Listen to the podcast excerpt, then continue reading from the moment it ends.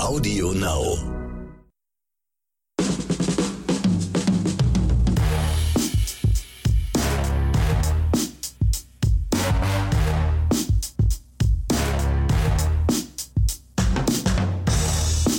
Willkommen, Filmfreunde, Serienjunkies und alle anderen, die gerne ja, Fernsehen gucken, ins Kino gehen, wenn es natürlich wieder geht demnächst. Hier sind wieder Ronny Rüsch und der Exomax. Hallöchen. Und ihr hört Oscars und Himbeeren NTV. Genau, das ist unsere letzte Ausgabe dieses Jahr. Richtig. Ne? Und bevor wir es vergessen, einen schönen ersten Weihnachtstag, den das ja heute. Genau, wer uns natürlich genau an dem Tag hört. Wie wir schon öfter angesprochen haben, natürlich kann man unsere Podcast-Folgen auch noch später hören, genau. Im Jahr 3155 50 hören, wenn man diesen irgendwie auf diesen Datenträger zugreifen kann, natürlich. Ne? Ach, ich glaube, da wird schon den eigenen Sender, da werden unsere Nach, Nach, Nachfahren schon den, den eigenen Sender, Oscars genau. und Himbeeren und alles sowas haben. So wie bei hier ähm, Bill und Ted, weißt Richtig. du, in der Zukunft, wo dann ihre, ihre, ihre Statuen überall stehen, so volle Kanne mäßig so, ja. weißt du? Also, wer weiß. Es gibt ja auch in diesem Film Cloud Atlas, also kann man mal irgendwann nochmal in eine andere Folge drüber reden, dass natürlich kleine Dinge in der Zukunft ganz groß Richtig. sind. Und wer weiß, vielleicht wird mal aus uns eine Religion und wir werden irgendwie eine Art Propheten. Wer weiß es? Mein Gott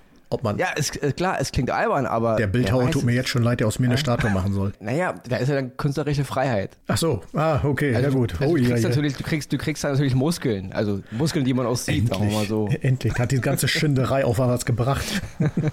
ja, also da ist ja, da ist ja nach oben alles offen. Ja, also letzte Folge dieses Jahr. Richtig. Der Ronny hat diesmal zwei, zwei sehr, sehr krasse Oscars im Gepäck. Also ich finde, das sind zwei Dinge, für die ich echt ganz, ganz doll flamme. Da muss ich auch aufpassen, dass ich dich im Zaum halte, was deine Zeit genau, angeht. Du musst ne? mich Genau, du musst auf jeden Fall aufgrund des Timecodes dazwischen gerätseln und sagen, Ronny, jetzt ist mal gut, Schnauze jetzt. Genau. Wir wissen ja, du findest es gut, jetzt halt mal einfach mal dein Maul, ja? Also du musst mich ein bisschen zügeln, ja? Weil es sind so viele Infos, die ich da reinkloppen muss in dieser kurzen Zeit, das wird ein bisschen anstrengend für mich. Dann halte ich mal meine Hörer vielleicht auch.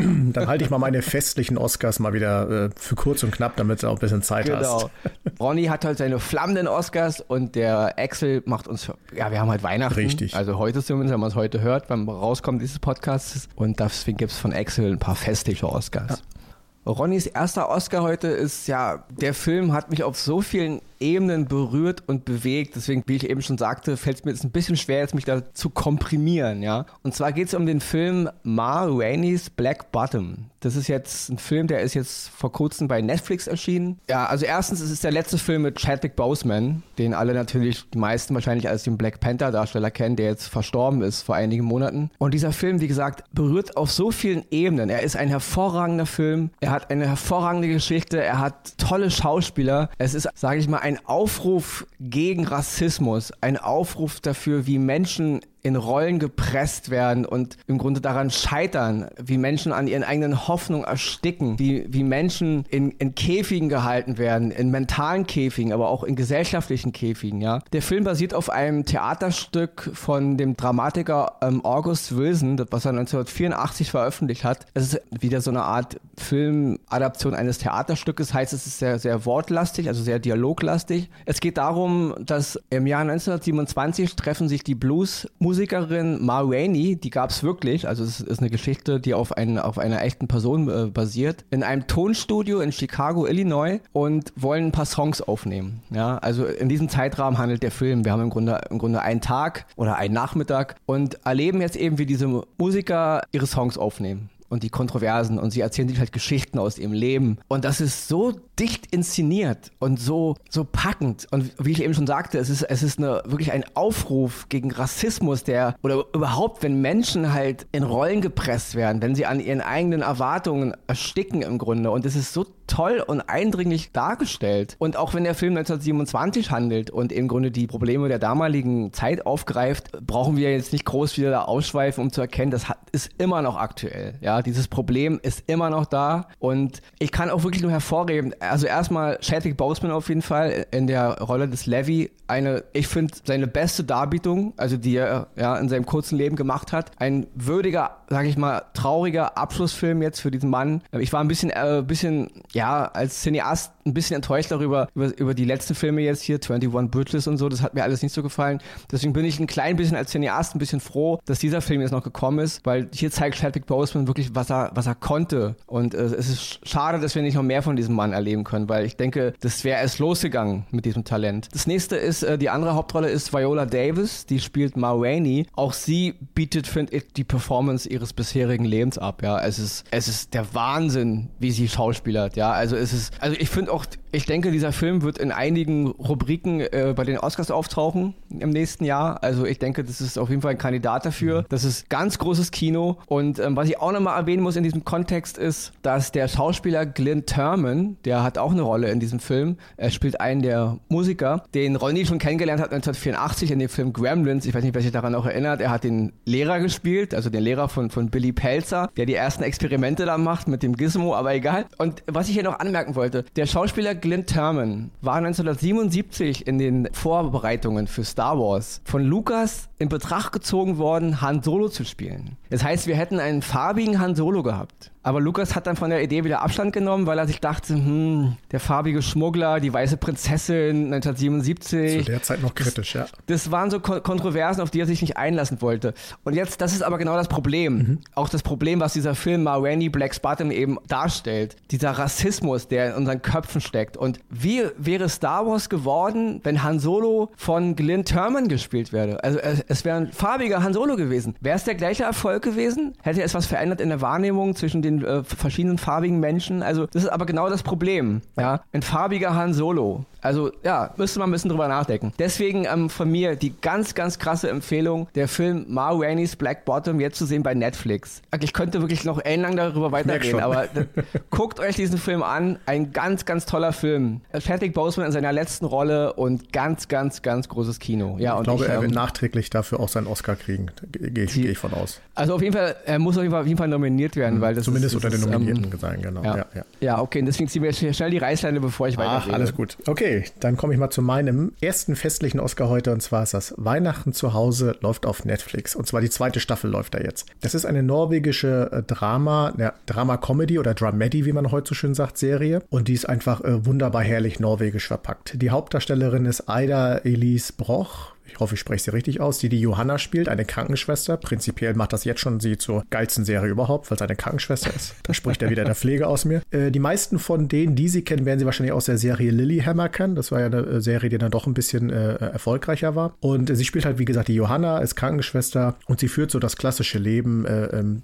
die, der Druck von den Eltern, wann bringst du einen Freund mit nach Hause? Zum, äh, es ist doch bald Weihnachten, kommst du alleine, kommst du mit jemandem? Und sie macht die große Ankündigung, ich komme mit jemandem, ohne jemanden zu haben. Und versucht dann natürlich über Speed-Datings, die Parship-Plattform und wie das alles heißt und irgendwie an jemanden zu kommen und trifft auch welche, aber es funkt nicht, wie man so schön sagt. Und dann ist sie schon am Verzweifeln. Weihnachten kommt immer näher und plötzlich ist sie im Krankenhaus und trifft auf einen Kollegen oder beziehungsweise der Kollege spricht sie an und schwupps, irgendwie funkt es dann doch. Beziehungsweise auch der Kollege äh, offenbart ihr, äh, sein, dass er schon seit längerem in sie verliebt ist. Aber wie es im Krankenhaus so ist, man will sich gerade aussprechen und plötzlich kommt so ein Notfall rein, den kann man jetzt gerade gar nicht gebrauchen. Und so nimmt die ganze Geschichte wunderbar ihren Lauf. Die Geschichte hat wirklich viel zu lachen, viel zu schmunzeln. Sie ist sehr festlich, sie ist wirklich sehr norwegisch, also auch gemütlich, würde ich es mal sagen. Und sie hat in der ersten Staffel einen total genialen Cliffhanger, weil es kommt natürlich zu Weihnachten. Sie sitzt alleine am Tisch bei der Familie und plötzlich klingelt es an der Tür. Sie macht die Tür auf und cut. Und damit wurde man nach der ersten Staffel alleine gelassen. Wer steht an der Tür? Ist es Mr. Wright? Ist es der Doktor und so weiter? Staffel 2 macht natürlich genau an der Stelle weiter. Ich verrate nicht, wer es ist. Ich sage nur, auch mich hat es überrascht. Und ich bin inmitten der zweiten Staffel jetzt und kann sagen, es ist eine Serie, die ich wunderbar jetzt auch gerade zu den Festtagen empfehlen kann. Auch wenn wir jetzt natürlich schon an, an einem Tag sind, wo Weihnachten schon fast vorbei ist, kann man die auch im Nachhinein ganz gut gucken, weil sie auch sehr winterlich und sehr gemütlich ist. Und deswegen Weihnachten zu Hause auf Netflix sehr zu empfehlen. Mein erster Oscar für heute. Bevor Ronny jetzt zu seinem zweiten Oscar kommt, muss ich noch mal kurz zurück zu, zu Ma Rainey's Black Button, weil es gibt da auch noch eine kleine Doku auf Netflix. Die geht ja. 31 Minuten. Die behandelt ein bisschen den Background des Films. Also hier nochmal die Empfehlung auch. Hinweis. Die Doku, ja? Könnt ihr euch auch ansehen. Auch auf Netflix zu sehen. Der zweite Oscar von Ronny heute geht an die fantastische, fulminante, eine der besten Science-Fiction-Serien, die meiner Meinung nach ja in den letzten Jahren oder auch wahrscheinlich je gemacht wurden und werden. Und zwar ist es die Serie The Expanse. Da ist jetzt die fünfte Staffel auf Amazon Prime gestartet. Ja, ich weiß nicht wer die Serie schon kennt, der, dem brauche ich jetzt nicht weiter erzählen. Der kann im Grunde jetzt einfach zum nächsten Oscar vorsippen. Wer sie noch nicht kennt. Wer sie noch nicht kennt. Und sie, da äh, ja. bin ich der klassische Kandidat ja. Ich, äh, ab Ronnys Empfehlung habe ich sie angefangen vor Monaten zu gucken. Und ich muss auch ehrlich gestehen, in der ersten Staffel, äh, ich hatte erst so meine Bedenken, so, ah, er redet hier von fulminant und hast dich gesehen. Leute, die es noch nicht geguckt haben, ihr müsst tapfer weitergucken. Am Anfang zieht ja. es sich ein bisschen, aber die Story nimmt, umso länger man guckt, so eine richtige Fahrt auf und dann wird es wirklich eine absolut geniale Science-Fiction-Serie. Und bitte. Ja. Ich verstehe jeden, der, ja, ich weiß, die ersten Folgen, die einen erschlagen sie ein bisschen, weil es so viel ist, so viel, wird zu viel gelabert. Die anderen sagen, ja, äh, ist mir zu langweilig, aber ich bin jetzt wirklich, soweit man gucken kann, also fünfte Staffel, dritte Folge. Für mich ist diese Serie in einem Atemzug zu nennen mit Serien wie The Wire oder auch Game of Thrones, ja. Das ist eine Serie, finde ich, die hat ganz tolle Geschichten mit ganz tollen Charakterentwicklungen. Ja? Jede Staffel hat so, hat so ihren eigenen Tonus, ihren eigenen Rhythmus und hat auch immer wieder so, so, eine, so, eine, so einen eigenen roten Faden, der aber letzten Endes auch alles hängt auch alles zusammen. Die Serie handelt im 24. Jahrhundert. Wir haben so eine Art Welt, in der halt die Menschen sich auf den Mars ausgebreitet haben und auch in den Ring, also der Ring, der halt zwischen Mars und zwischen Jupiter ist, also auf Ceres, da leben halt auch Menschen, da sind Menschen aufgewachsen. Wir haben so eine Art Konflikt im Grunde zwischen den, zwischen den Terranern von der Erde, zwischen den Marsianern und zwischen den Gürtlern, die halt im Gürtel leben. Und das ist wirklich ein ganz dichtes, super interessantes, ganz toll inszeniertes äh, Universum, was wir da geboten bekommen. Und wie gesagt, wir sind jetzt in der, in der fünften Staffel, die ist halt jetzt gestartet. Die Serie lief mal anfangs bei Sci-Fi, also diesem amerikanischen Science-Fiction-Fernsehsender, äh, ist dann irgendwie abgesetzt wo worden, wurde dann von Amazon Prime auf Betreiben wohl auch von Jeff Bezos, der halt ein großer Fan der Serie ist, nach Amazon Prime geholt und wurde eben ab der vierten Staffel dann bei Amazon gemacht. Und ja, ich kann wirklich sagen, also die Abenteuer von James Holden, gespielt von Stephen Strait, den einige vielleicht aus der hervorragenden Serie Magic City kennen, die ich auch nur jedem äh, ans Herz legen kann und nebenbei noch noch. Ganz großes Kino. Wie gesagt, ich äh, muss, muss mich jetzt zügeln, weil wir haben ja ein bisschen hier, die Zeit sitzt ja noch am Nacken. Noch liegst du gut im Kurs. Ja, okay. Also, wer großes Science-Fiction-Kino, große Science-Fiction-Serie in einem, ja, sag ich mal, in einem, so wie Battlestar Galactica eben, ja, gemischt bisschen mit Game of Thrones und eben, wie ich schon sagte, The Wire. Tolle Charakterentwicklung, tolle Charakterzeichnungen, äh, so viel Handlungsstränge und auch große Handlungsstränge, kleine Handlungsstränge. Hier geht es wirklich um das Schicksal der Menschheit, es geht aber auch um die einzelnen Protagonisten Protagonisten. Es ist ganz toll inszeniert, mit, wie ich auch finde, mit ganz tollen Special Effects. Mhm, ja. Das stimmt. Und, und in einer ganz tollen Art auch, wie die Zukunft dargestellt ist. Und ich kann wirklich diese Serie wirklich nur jedem ans Herz legen. Sie funktioniert, finde ich, auch als Serie von Leuten, die jetzt nicht unbedingt Science-Fiction-affin sind, weil das Science-Fiction ist zwar das Setting, aber das ist halt wie bei Game of Thrones. Das war auch nur das Setting. Letzten Endes haben uns die Charaktere ge äh, gepackt und ja. die Story hat uns gepackt und das ist hier genauso, ja. Es ist auch, finde ich, optisch eine der am schönsten fotografiertesten Serien Serien, die ich äh, in den letzten Jahren so gesehen habe. Und deswegen von mir die zweite Oscar-Empfehlung jetzt hier in unserem letzten Podcast dieses Jahr, letzte Podcast im Corona-Jahr 2020, nach dem fulminanten Ma Rainey's Black Button, den ich nochmal erwähnen muss bei Netflix.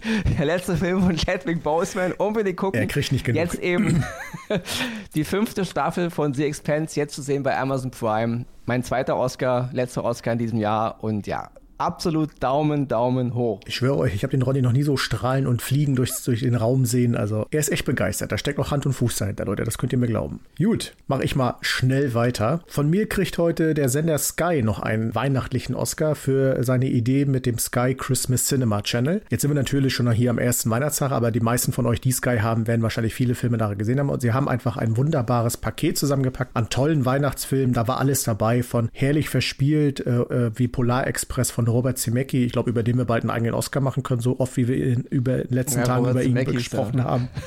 Aber auch äh, sowas wie eine schöne Bescherung, den finde ich lustigsten aller Weihnachtsfilme, den es überhaupt geht, mit Chevy Chave und äh, Johnny Galecki, wer ihn kennt, der junge Leonard Hofstetter, also wirklich noch als äh, kleiner Junge. Aber da sind auch noch andere dabei, ähm, romantische äh, Weihnachtsfilme, Weihnachtsfilme für Kinder, aber auch eine totale Graube, Black Christmas, glaube ich, heißt der. Den, also wer sich den anschauen will, um mal einen richtig schlechten Weihnachtsfilm zu sehen, der sollte sich auch den angucken. Aber allein weil der ist, der ist nicht mal eine Himbeere wert. Ich hörte so davon, genau. Und allein für diese Idee muss man einfach sagen, kriegt Sky von mir einen weihnachtlichen Oscar äh, verschenkt. Also persönlich würde ich sowieso schöne Bescherung mit Chevy Chave immer meinen Oscar geben, weil das einfach der beste Weihnachtsfilm aller Zeiten ist, aus meiner Sicht. Und deswegen, wer es noch, äh, noch Zeit hat, Sky Cinema, ich glaube, ein paar Tage läuft dann noch Christmas äh, in HD oder auch nicht, könnt ihr euch aussuchen. Sehr zu empfehlen. Viele tolle Weihnachtsfilme dabei. Meine zweite Oscar für heute. Und wer noch mal allgemein einen guten Weihnachtsfilm-Flash haben will, der kann gerne einer in unserem Podcast diese Woche in unserem Stammpodcast ja. wechseln, der demnächst übrigens einen anderen Namen bekommt und da reden wir nochmal ausführlich über Weihnachtsfilme richtig, allgemein. Richtig, richtig. Also wen es interessiert. Ja, dann kommen wir jetzt ganz schnell zur Himbeere und ich mache es jetzt hier auch wirklich ganz kurz. Die Himbeere diese Woche,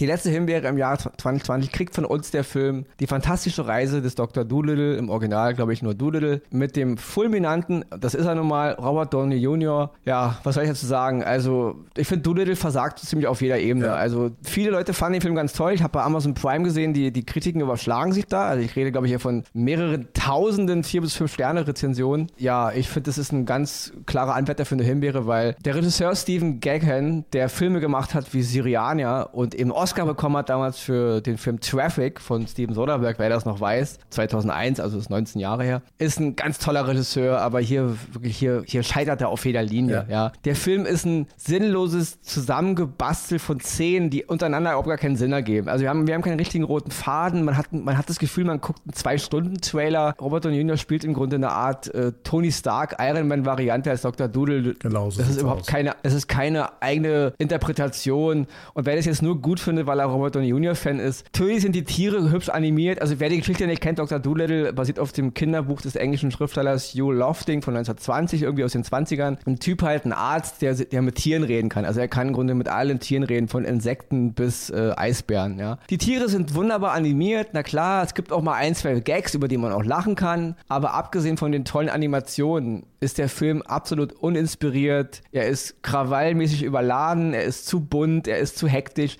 er ist stellenweise mir auch zu computerspielartig mhm. inszeniert. Ja. Also es ist ja auch Schauspieler wie, wie Michael Sheen, der halt den Bösewicht spielt, in Anführungsstrichen. Und wie gesagt, man, man wird von einer Szene zur nächsten gepeitscht, ohne Kontext. Man es wird irgendwie so eine Art Abenteuer erfunden, weil die englische Königin gerettet werden muss. Man muss auf irgendeine Insel, um irgendeine Frucht zu finden, bla bla bla.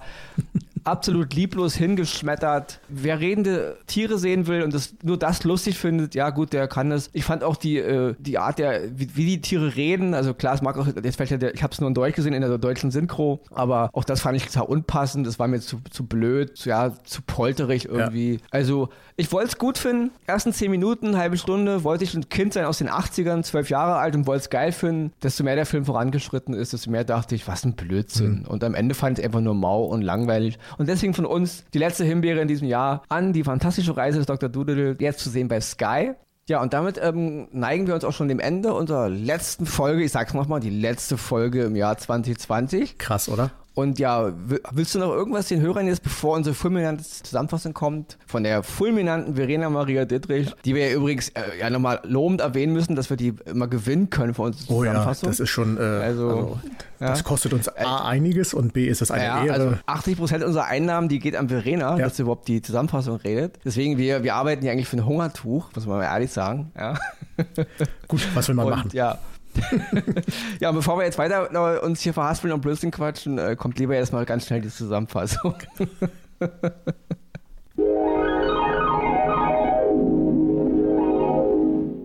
Die Oscars gehen diese Woche an Ma Rainey's Black Bottom, Musikerfilm mit Viola Davis und Chadwick Boseman, zu sehen bei Netflix. Weihnachten zu Hause, norwegische Dramedy-Serie ebenfalls zu sehen bei Netflix.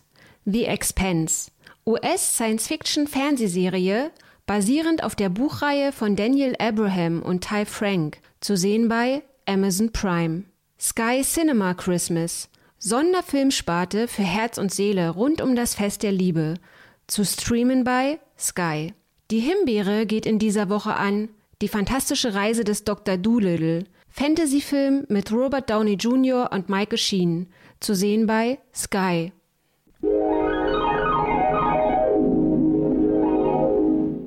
Ja, bleibt uns noch natürlich zu sagen, äh, es war natürlich für uns beide jetzt auch ein spannendes Jahr 2020 äh, mit quasi Beginn unserer Podcasts hier bei NTV, aber auch unseren eigenen Stammpodcast. Ich denke mal, man kann auch ruhiger sagen, es war auch erfolgreich. Trotzdem ist natürlich äh, das Jahr 2020 natürlich belastend äh, mit der Corona-Krise und alles, was dazugehört. Äh, sicherlich äh, wird das A bei allen in Erinnerung bleiben, in weniger guten, mehr in schlechten Sinn. Trotzdem sage ich immer, Leute, wir kommen da auch wieder raus und irgendwie äh, werden wir das auch wieder hinkriegen und vielleicht ist 2021 dann das Jahr, was scheiße beginnt und dann immer besser wird am Ende. Und ja, ja, bleibt einfach zu sagen, bleibt gesund, bleibt uns treu, genießt noch ein bisschen die Feiertage, guten Rutsch ins neue Jahr, ohne Böllern, kann auch mal äh, friedlich sein und schön sein. Und dann hören wir uns 2021, ich glaube direkt Neujahr wahrscheinlich, ne? Genau, also wer uns weiterhören will, direkt am 1. Januar Gehen wir euch wieder auf den Sack. 2020 gehen wir euch wieder verbal und akustisch auf den Sack. Wunderbar. Wer möchte. Das ist doch mal ein Projekt. Ja, und dann bis nächste Woche. Bis denn. Also, oder ganz cool, bis zum nächsten Jahr. Bis zum nächsten Jahr.